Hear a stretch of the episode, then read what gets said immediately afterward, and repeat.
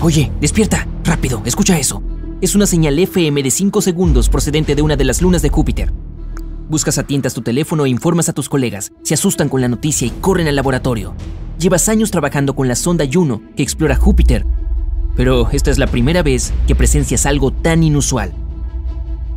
Ganímedes es la luna más grande de Júpiter y de nuestro sistema solar. Si este cuerpo espacial no orbitara a su alrededor, sería clasificado como un planeta. Es incluso más grande que Mercurio y Plutón. Lo que hace que este satélite destaque entre los demás es el hecho de que tiene su propio campo magnético.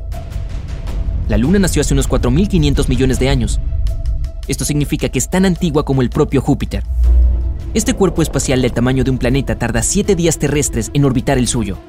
Todos se reúnen en el laboratorio, esperando con impaciencia que pongas la grabación de la señal procedente del espacio. Tus colegas se ponen a jugar, intentando averiguar cuál es el origen de este misterioso sonido. Cerca del 40% de la superficie de Ganímedes es oscura, con cráteres dispersos, y el 60% es de color claro. Hay formaciones que probablemente fueron causadas por la actividad tectónica o la liberación de agua debajo de la superficie. Los científicos lograron descubrir una fina capa de oxígeno atrapada en la atmósfera lunar. Las temperaturas ahí son súper bajas, entre menos 10 grados Celsius y menos 30 grados Celsius.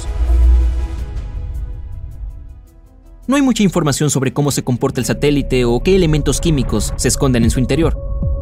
Algunos de tus colegas intentan crear las mismas condiciones que existían cuando se transmitía el sonido. Durante horas se sientan a esperar, pero nada. Quizá fue una casualidad. Llegan al sistema de control y activan la nave espacial Juno. El objetivo principal de esta misión es observar la gravedad de Júpiter, los campos magnéticos, la atmósfera y la evolución del planeta. Por cierto, también hay pruebas de que la luna más grande de Júpiter también está evolucionando. Dado que tiene un campo magnético que la rodea, las auroras aparecen todo el tiempo. Son gases brillantes que rodean los polos norte y sur del satélite. Si existiera vida en un lugar así, probablemente estaría en el fondo del océano extremadamente salado de Ganímedes. Durante mucho tiempo, los científicos pensaron que el Sol era un componente crucial para poner en marcha la vida, pero ahora sabemos que hay organismos que habitan en el fondo de los océanos, eso se las arreglan muy bien sin la luz de la estrella. Los océanos de nuestro planeta están repletos de algunas de las criaturas más extrañas de todas las formas y tamaños. Los lirios de mar viven a unos 3.000 metros de profundidad. Se llaman así porque parecen flores, pero no son plantas, sino animales. No te dejes engañar por sus tallos y hojas. Son partes del cuerpo equipadas con terminaciones nerviosas para detectar la comida a su alrededor. Los tiburones duendes son probablemente algunos de los tiburones de aspecto más extraño que viven en el fondo del océano pueden llegar a medir hasta 3,5 metros de largo y tienen un hocico muy inusual. Ahora, mira los lofiformes. Tienen un punto bioluminescente en la cabeza para atraer a sus presas y orientarse en el oscuro fondo del océano. Es una linterna natural que nunca necesita baterías nuevas. Sin embargo, solo las hembras tienen estas luces. El cabeza gorda es otro animal extraño que vive en el fondo. Habita en los océanos Atlántico, Pacífico e Índico a 2.700 metros por debajo de la superficie. Bueno, aunque le pediste a todo el mundo que mantuviera la confidencialidad de la noticia, de alguna manera se filtra a los medios de comunicación y se convierte en un nuevo trending topic. Recibes una llamada de una agencia de noticias. Dicen que quieren entrevistarte sobre este avance que puede demostrar que existe vida en el espacio exterior. Al día siguiente te diriges a la emisora de noticias para hablar de tu descubrimiento. Tienes a toda una audiencia en el estudio observando cada uno de tus movimientos mientras te acercas a tomar un vaso de agua. El equipo se apresura a hacer algunas comprobaciones de última hora antes de que salgas en directo. El maquillador te da los últimos retoques. El técnico de sonido te pide que pruebes el micrófono una vez más. Varios productores están sentados en los asientos delanteros. Las luces brillantes inundan el estudio. Comienza la cuenta regresiva. 3, 2, 1 y... El conductor te presenta y te pide que expliques qué es lo que escuchaste. Les hablas de la sonda espacial Juno que orbita alrededor de Júpiter. Tras un par de preguntas, el presentador saca finalmente la más temida. ¿Podría el misterioso sonido provenir de otra civilización? Todos se inclinan esperando tu respuesta. Te quedas helado, sin saber qué decir.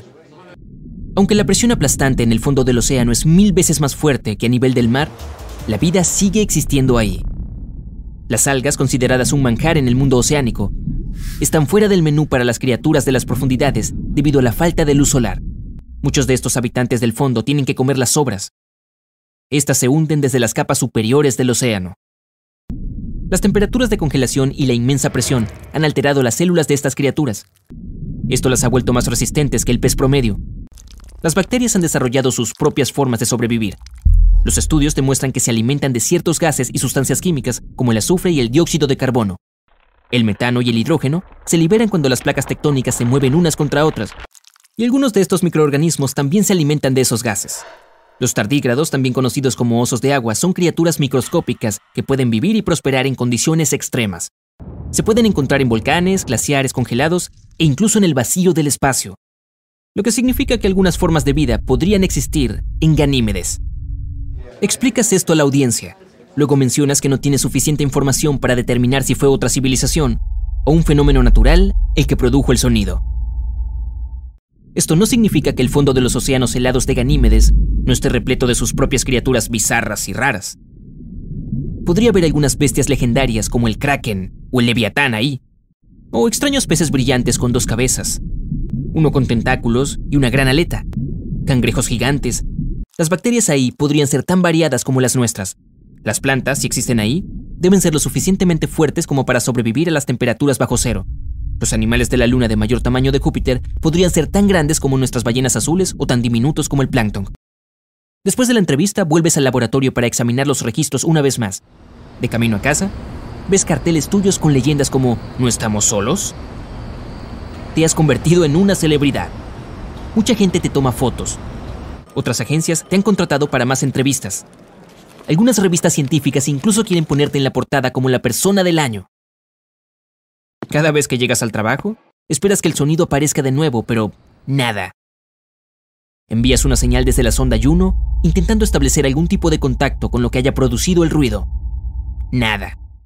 Esa noche, vuelves a desmayarte sobre tu mesa.